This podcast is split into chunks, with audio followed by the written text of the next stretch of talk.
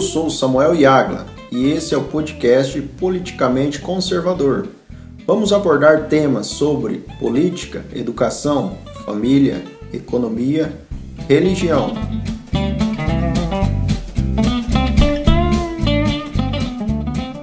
Olá, seja muito bem-vindo ao podcast Politicamente Conservador. O tema de hoje é monarquia no Brasil. Vamos buscar uma visão diferente do que nós aprendemos na escola. Nosso debate será muito bom e hoje teremos a participação da nossa produtora e assessora jurídica Aline Yagla. E nosso ilustre convidado de hoje é advogado e professor universitário Luiz Augusto Loureiro Carvalho. Vocês fiquem à vontade, porque aqui não é politicamente correto, e sim conservador, e com todas as suas verdades amargas, que fará o seu amanhã doce como mel. A palavra está com Aline. Oi, nossa, impactada com essa apresentação. Na verdade, hoje eu vou ser uma figurante aqui, porque tem duas pessoas que eu acho que vão falar muito melhor sobre esse assunto do que eu. A princípio não tinha, não tinha expectativas de participar do podcast. Eu sou a pessoa que vai ficar mais nos bastidores, mas hoje eu me interessei pelo assunto e falei assim, não, então vamos embora. E esse barulho que vocês escutaram é o Samuel enchendo um chimarrão. Quem quiser aceitar, isso é bom. é... E agora eu vou passar a palavra aí para o professor Luiz Augusto. Bom, boa noite, pessoal. Boa noite, Samuel. Boa noite, Aline. Fiquei muito, muito feliz com com o convite de vocês, adorei a ideia, adorei o tema, adorei tudo. Tá? Então, maravilha. Espero que a gente consiga aí trocar uma ideia muito boa e esclarecer alguns pontos aí pro pessoal.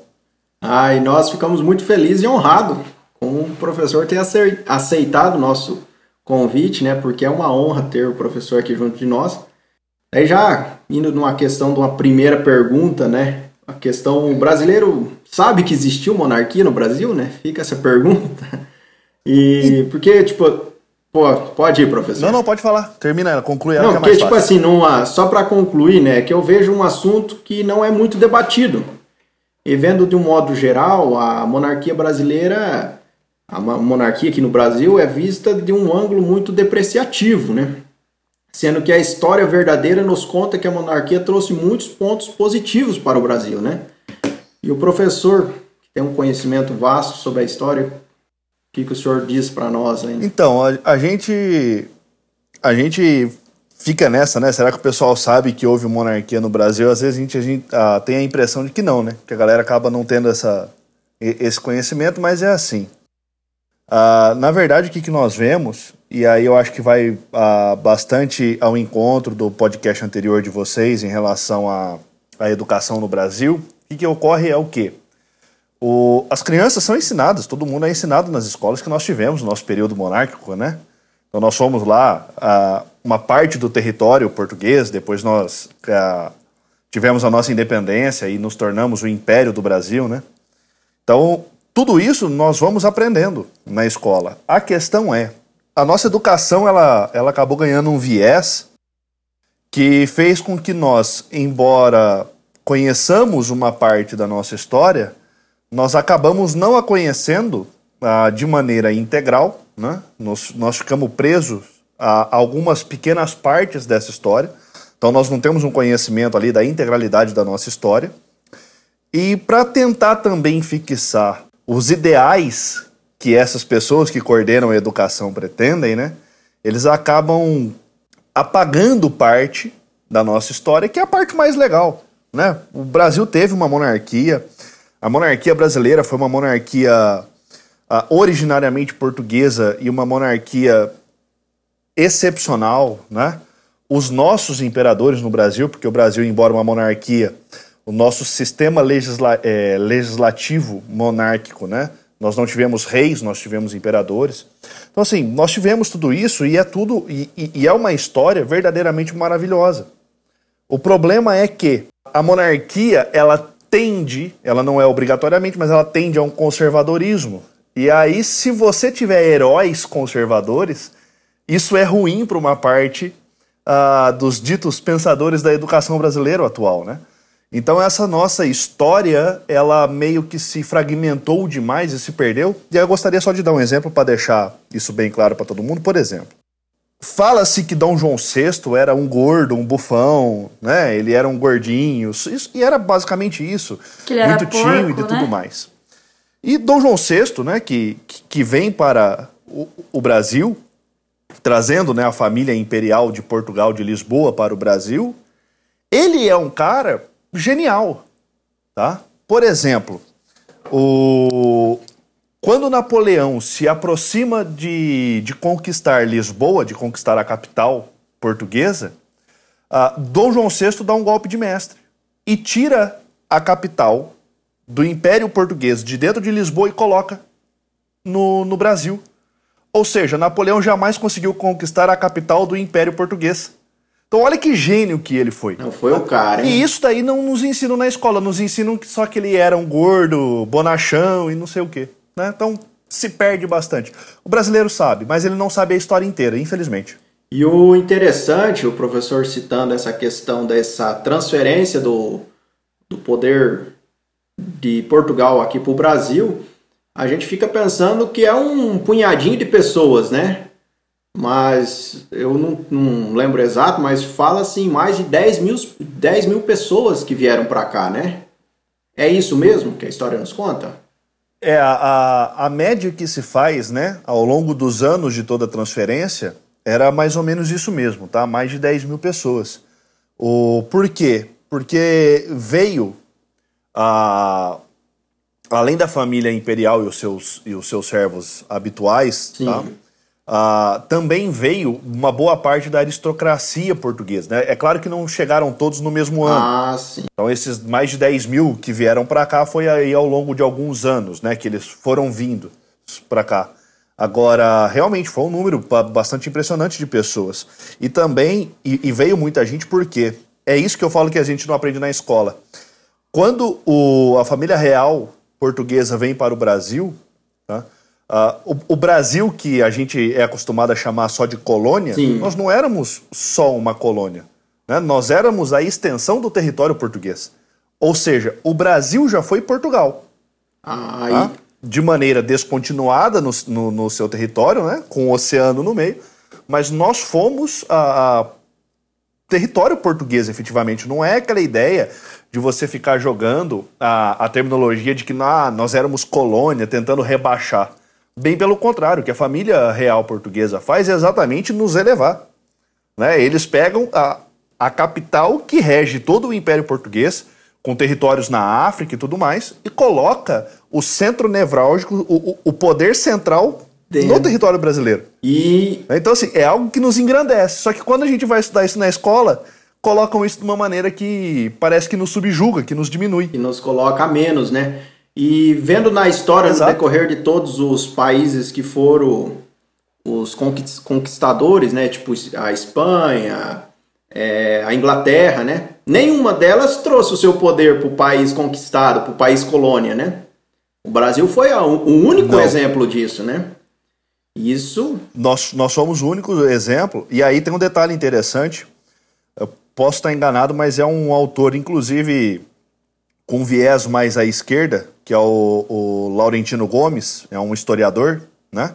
Se eu não me engano, é ele que fala, que, que é uma frase né, do, do próprio Napoleão Bonaparte, o grande conquistador Napoleão Bonaparte, no seu leito de morte.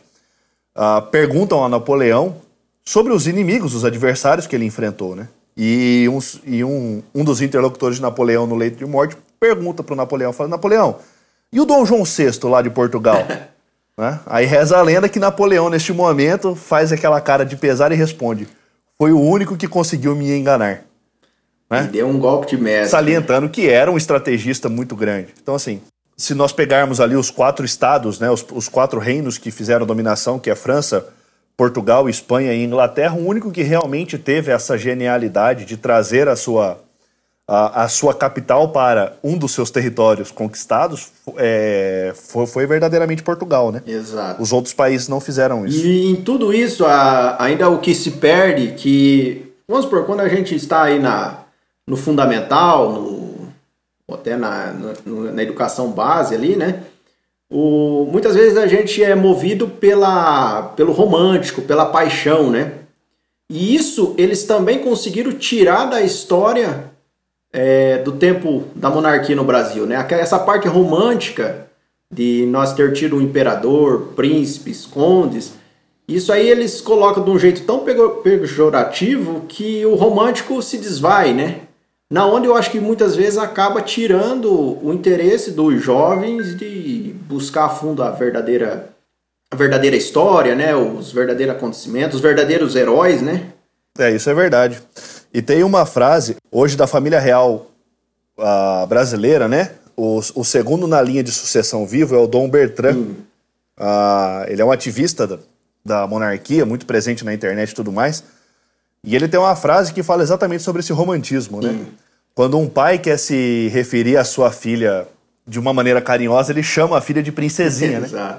Ele não chama a filha de primeira daminha. ele chama de princesa. Que é exatamente. Exatamente. É, é, é, esse universo maravilhoso da monarquia, né? Exato. A, da sua estrutura hierárquica e tudo mais, que realmente o, o, o, ele tem um simbolismo muito forte. E esse simbolismo ele foi vulgarizado, né, para ser para virar exatamente uma, um elemento ali de, de, de, chacota, né? Eu, na verdade, quando, voltando a falar nessa questão, quando eu era aí um pouco mais novo, eu tinha uma certa vergonha da história brasileira. Porque eu sou descendente de ucraniano, né? Lá do meu pai, meus uhum. avós. Ah, o pai do meu pai é ucraniano, de pai e mãe, e minha avó é o meu bisavô era ucraniano e minha bisavó era polonesa, né? E, tipo assim, eu vi a história do passado, do, tanto da Ucrânia quanto da Polônia, o sofrimento que eles passaram e tudo. E isso me dava uma certa. um certo sentimento de heroísmo, né? E olhando para a história do Brasil, colocando aí entre parênteses o que nós aprendeu na escola, né? Eu me sentia um certo envergonhado, sabe? Só que depois que a gente foi come que a gente começou a buscar um pouco mais de conhecimento da história, da, de outros pontos, né, de outras visões diferentes, que eu consegui resgatar esse sentimento heróico, né, esse sentimento de pertencer a uma história que realmente valeu a pena, né? Um dos livros que tipo assim, alguns criticam o livro porque ele foi escrito por um jornalista e não pelo historiador, mas que eu acredito, não sei se o professor já leu, que é, para mim foi um livro que abriu, que foi um divisor de águas, que foi o 1889, né?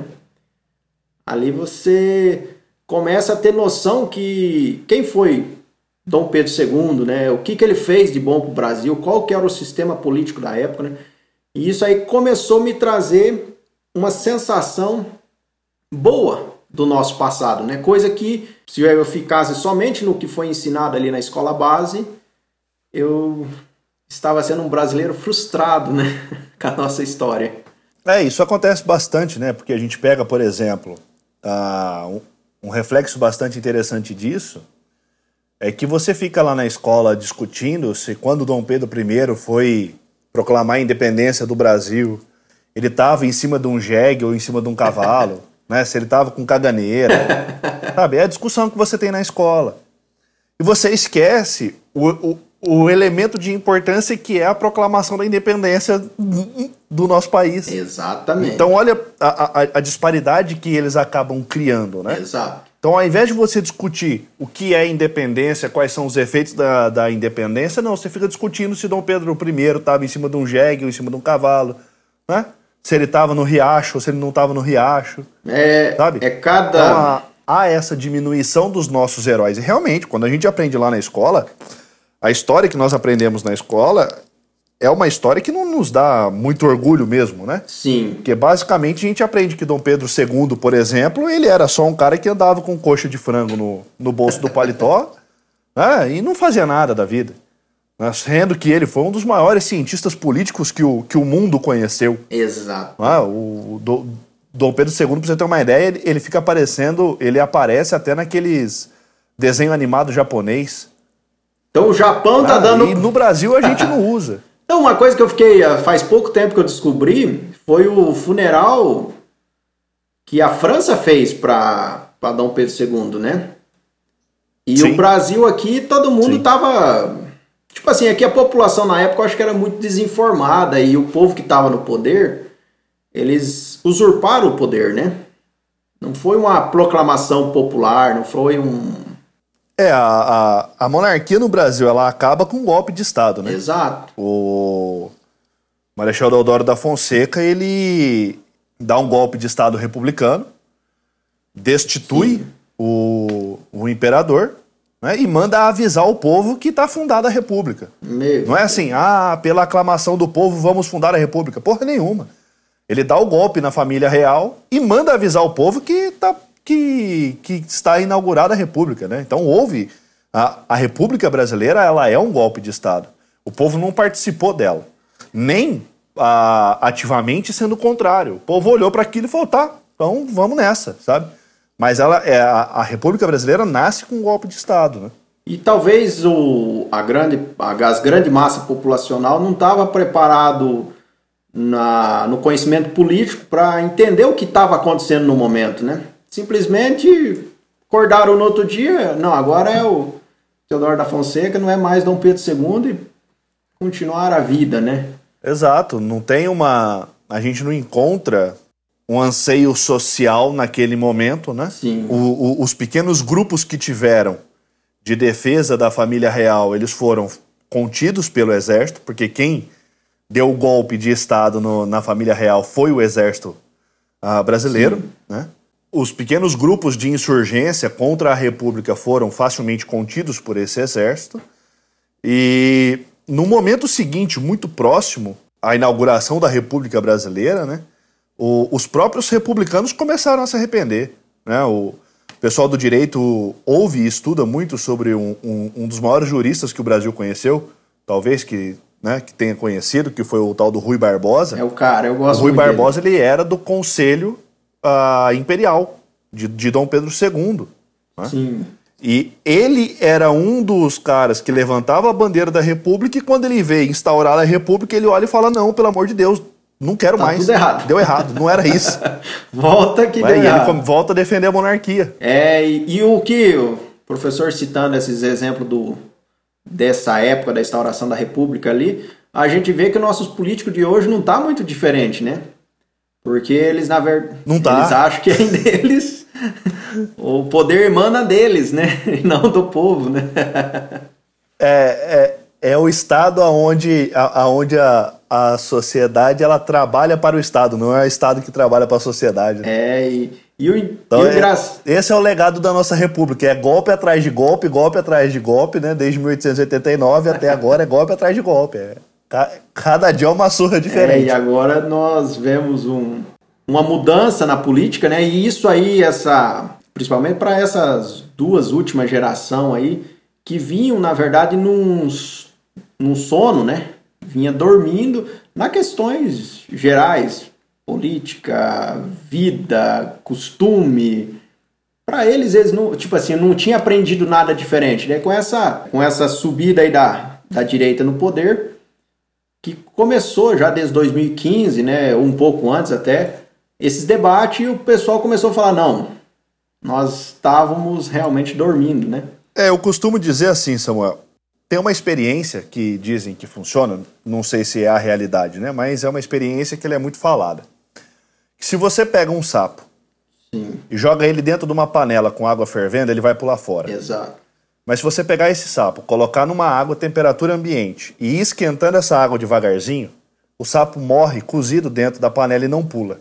Exatamente. Então, o que basicamente a população brasileira viveu desses tempos todos tá, é exatamente o- a água sendo esquentada pouco a pouco. E quando viu, o negócio já tinha Né? fervido até o Então, cérebro, né? To- todas as vezes que todas as vezes que a água estava quente logo no primeiro momento, a população pulou, né? Então vamos pegar, por exemplo, quando tem o primeiro golpe da Constituição feita por Getúlio Vargas em 1932, 1930 32, estoura na Revolução Constitucionalista de São Paulo de 1932, tá? Então toda vez que você tem uma pressão pública ou governamental muito pesada, a população reage de maneira mais agressiva. Sim.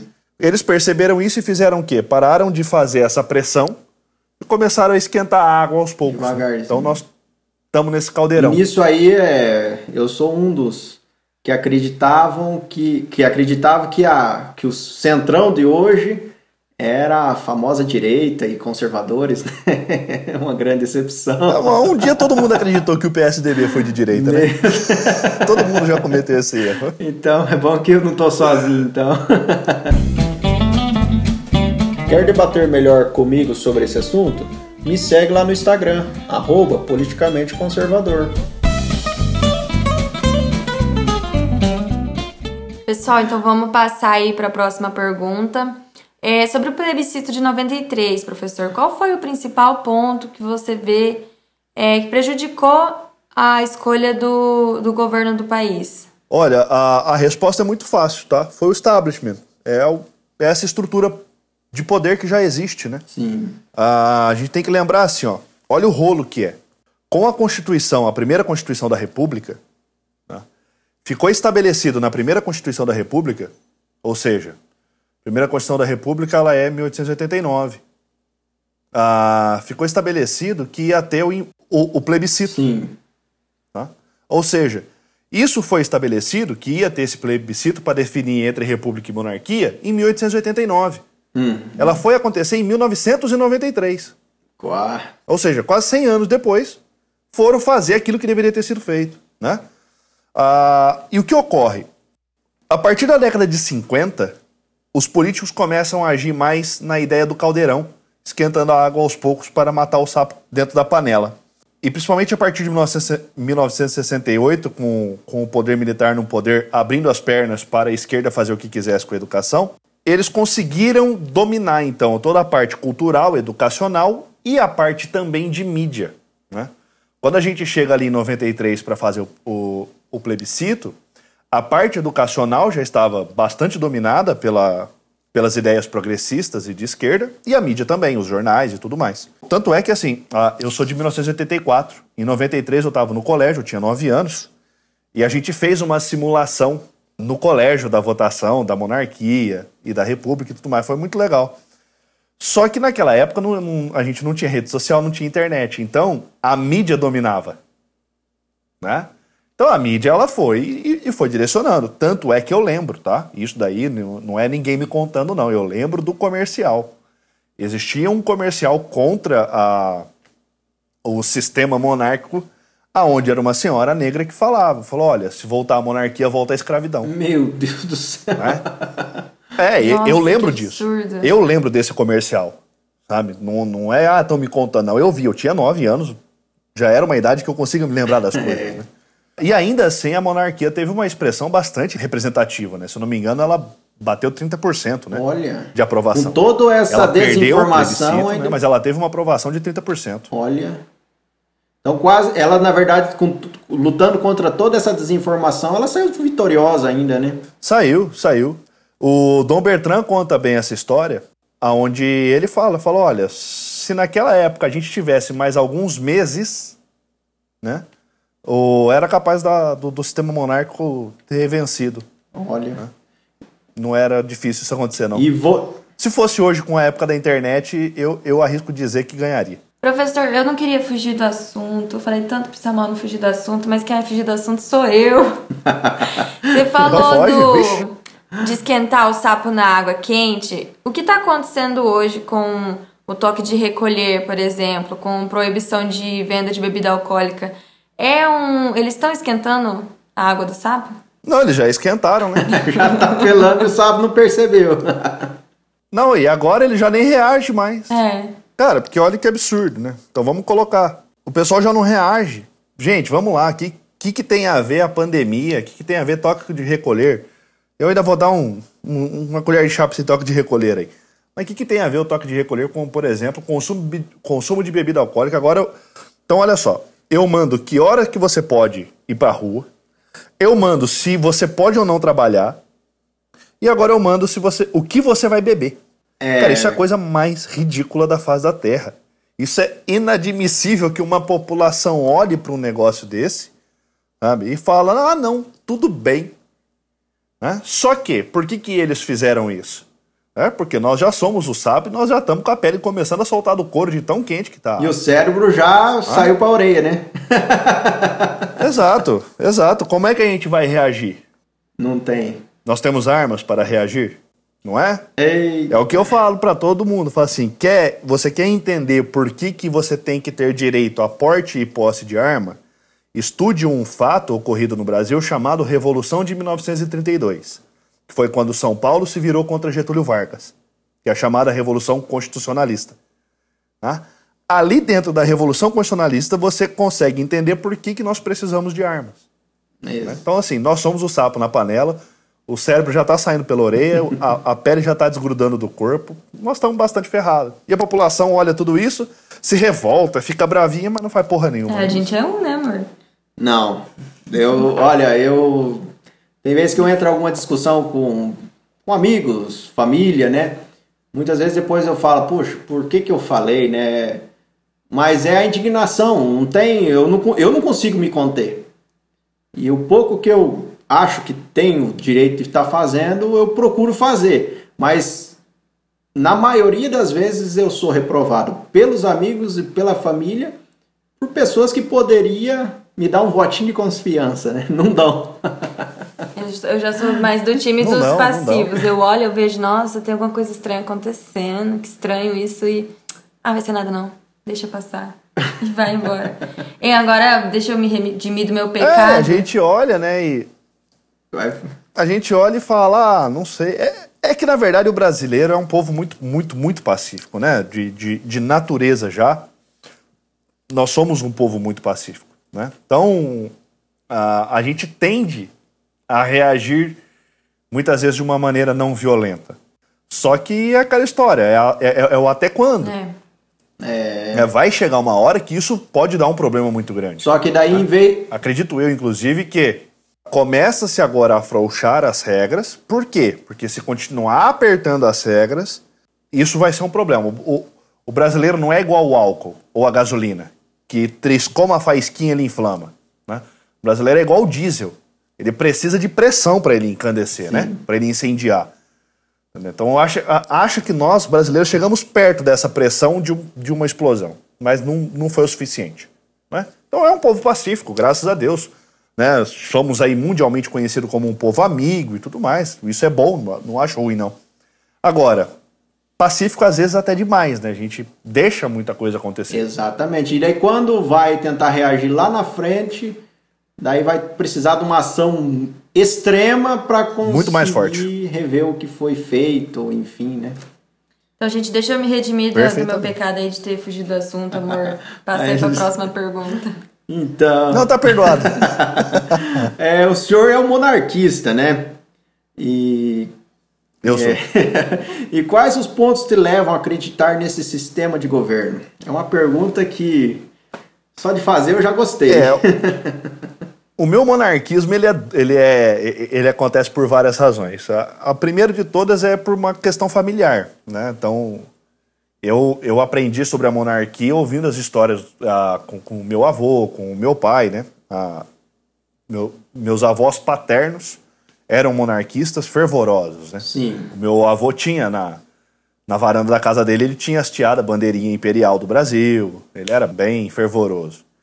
Então, assim, já vem de família. Isso se passa pelo meu pai, depois comigo. Então, eu sou monarquista já de berço. E só que durante muito tempo eu fui só um monarquista de berço. Ah, é legal, porque é bonito pra cacete. Eu, como todo moleque, olhava e falava, rapaz, se tiver monarquia no Brasil, a galera vai andar com a espada na cintura, filho. Pau tora. Sabe? Então, assim, começa com uma coisa bem juvenil. Aí, com o passar do tempo, eu comecei a estudar. E eu acabei alcançando o entendimento de que o, o, o sistema ah, de governo monarquista, ele é um sistema otimizado. né? Sim. Por quê? Basicamente por duas razões. Primeiro, você separa quem que é o chefe de governo e o chefe de Estado. né? Então você tem uma divisão ali bem clara. Né? O rei ele é chefe de Estado. Por exemplo, se for para entrar numa guerra, sabe? quem vai falar sobre a guerra é o rei. Né? Exato. E aí você tem um outro chefe que é um chefe de governo, que é um primeiro-ministro. Então, quem vai construir uma ponte, asfaltar uma rua, cuidar de um sistema de é, um, de um sistema público de saúde, não é o rei. né? Vai ser esse primeiro-ministro. Então você tem ali uma separação entre quem é que vai fazer uma governança, uma administração interna daquele país, né? E quem vai fazer a administração como um todo do país, que é o chefe de Estado, o rei. E por um outro fator também que para mim é, é um comparativo muito claro. Né? Só teve uma república no mundo, só uma república no mundo deu certo. Deu drasticamente certo. Ela deu certo demais, que é os Estados Unidos. Só. É a única, assim, top 10 dos melhores países do mundo. Sim. Qual deles é república? Estados Unidos. E essa república americana deu muito certo por uma condição muito especial deles. O povo que, ali, que lá estava, né? E todo o contexto de guerra interna daquele povo. Né? Tanto a guerra da independência deles, como depois a tal da guerra da secessão deles. Então, a república só deu certo nos Estados Unidos. Agora, a monarquia, você vê a monarquia dando certo em todos os outros territórios mundo afora. Então, você pega, por exemplo, na Ásia a monarquia deu certo, na Europa a monarquia deu certo. Né? Pelo tempo que sobreviveu, na, na América Central a monarquia deu certo. Exatamente. Então, se você pega, por exemplo, a, o Brasil nunca mais teve o crescimento econômico, e olha que a gente avançou na tecnologia, nós nunca mais tivemos o crescimento econômico que nós tivemos na época do Brasil Império. Então, o nosso crescimento econômico, a nossa liberdade econômica, tá?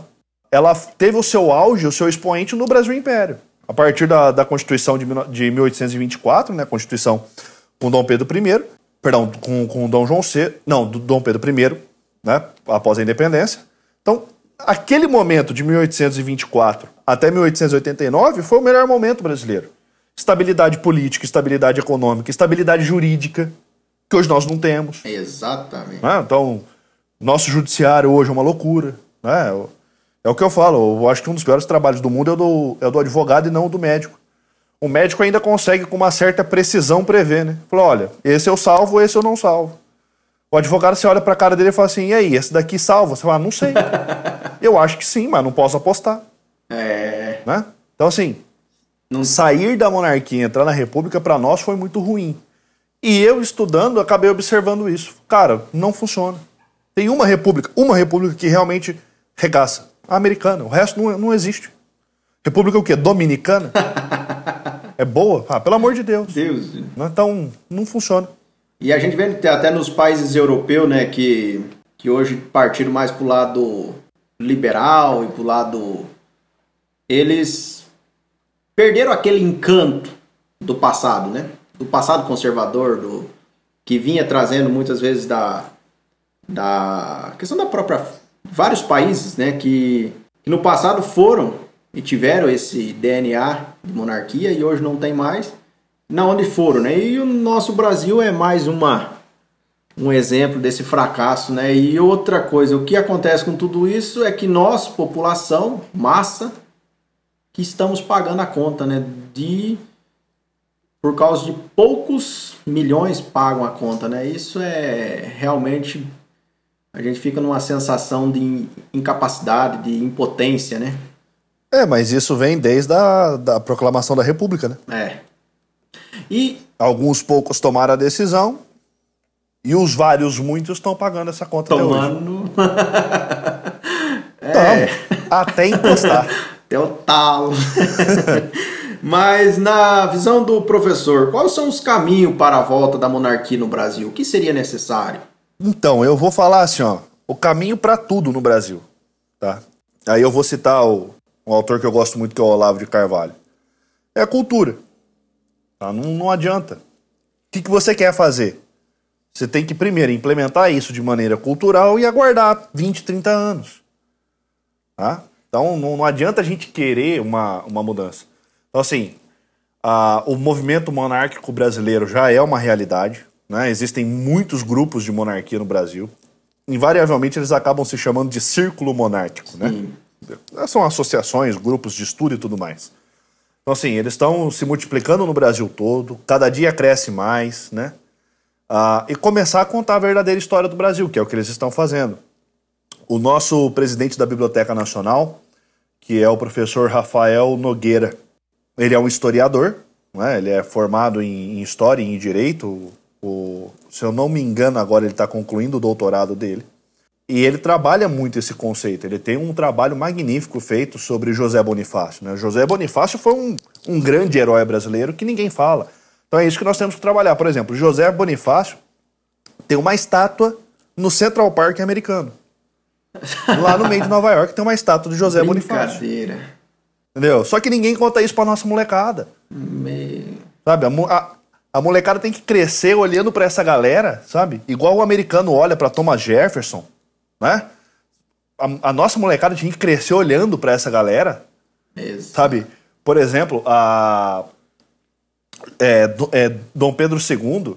Dom Pedro II foi, foi amigo pessoal de trocar carta com os maiores músicos da época dele, com os maiores artistas da época dele. Né? Grambel, o inventor do telefone, era amigo pessoal do, do Dom Pedro II.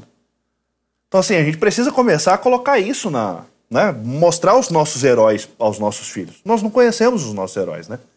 Então, assim, o que, que eu acho? Pro, pro retorno da monarquia, é uma possibilidade? É. Quando que ela vai ser uma possibilidade minimamente viável? Minha opinião, é mera opinião, tá? 40, 50 anos. Começou um trabalho já muito grande de restauração da imagem dos nossos heróis, né? E isso vai ter um reflexo daqui duas ou três gerações. Exato. E o citando esses grandes heróis que nós tivemos e outros países também, né? Hoje muitas vezes o que é pregado para os nossos adolescentes, para as nossas crianças, o herói é aquele jogador de bola, o traficante que porta uma arma, o outro que fuma certos tipos de substância, né? Esse aí são os descolados, são os caras, e muitas vezes são colocados como exemplo, num pedestal, que muitas vezes o jovem, principalmente o jovem pouco instruído, né? Ele vê esse cara andando de carrão, mulherada, festa, e ele ele quer aquilo para ele, né? Sendo que é um negócio vazio, um negócio totalmente errado, equivocado, e está sendo vendido como verdade para os nossos jovens. Né? Isso aí me, me dá uma certa, um certo desgosto de olhar e muitas vezes a gente vê os grupos de televisões apoiando essas, esses indivíduos, né? É porque assim, na, na, na nossa estrutura humana, né, nós temos uma, uma questão de identificação. Isso daí é algo, inclusive, biológico, né? Então a cria humana, uhum. né, os filhos, eles deviam se identificar com os pais, por quê? Porque era aquilo que mantinha vivo.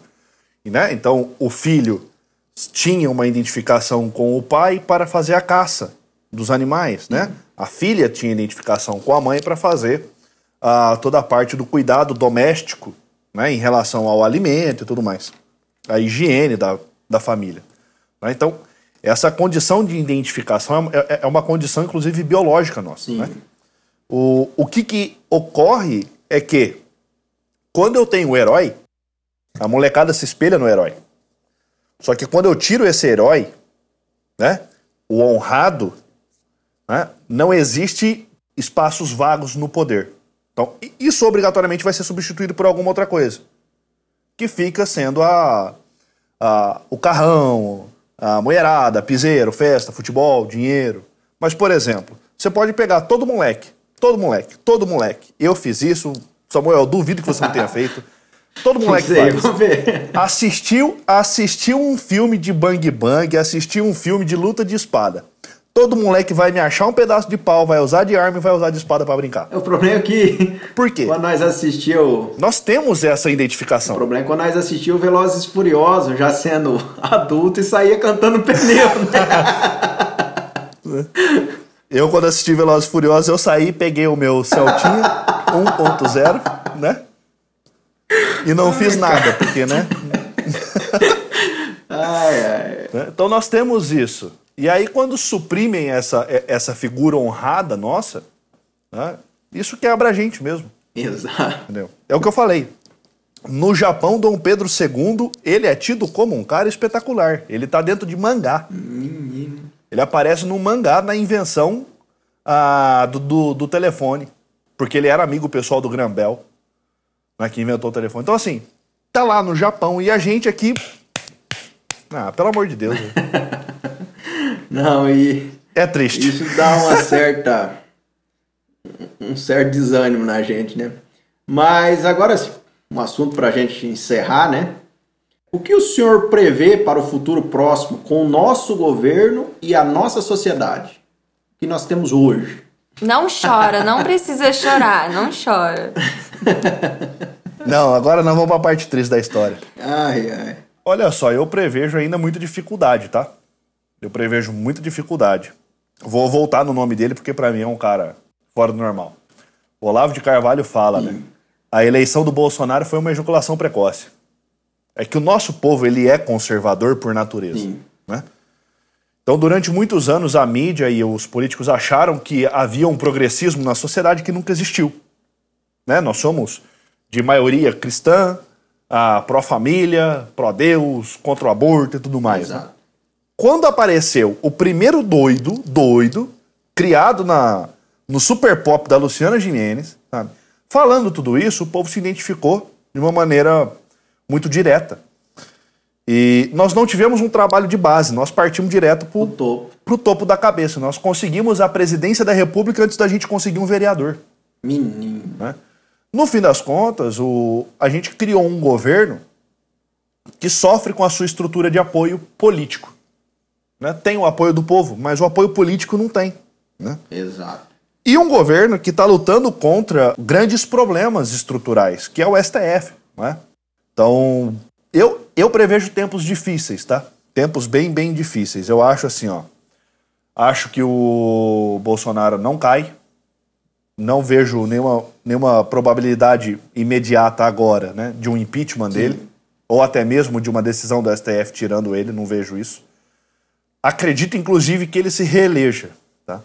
Só que nesse mandato de agora, é, eu acho que ele não vai conseguir fazer mais muita coisa. Vai fazer mais uma meia dúzia de reforma tributária né, e tudo mais.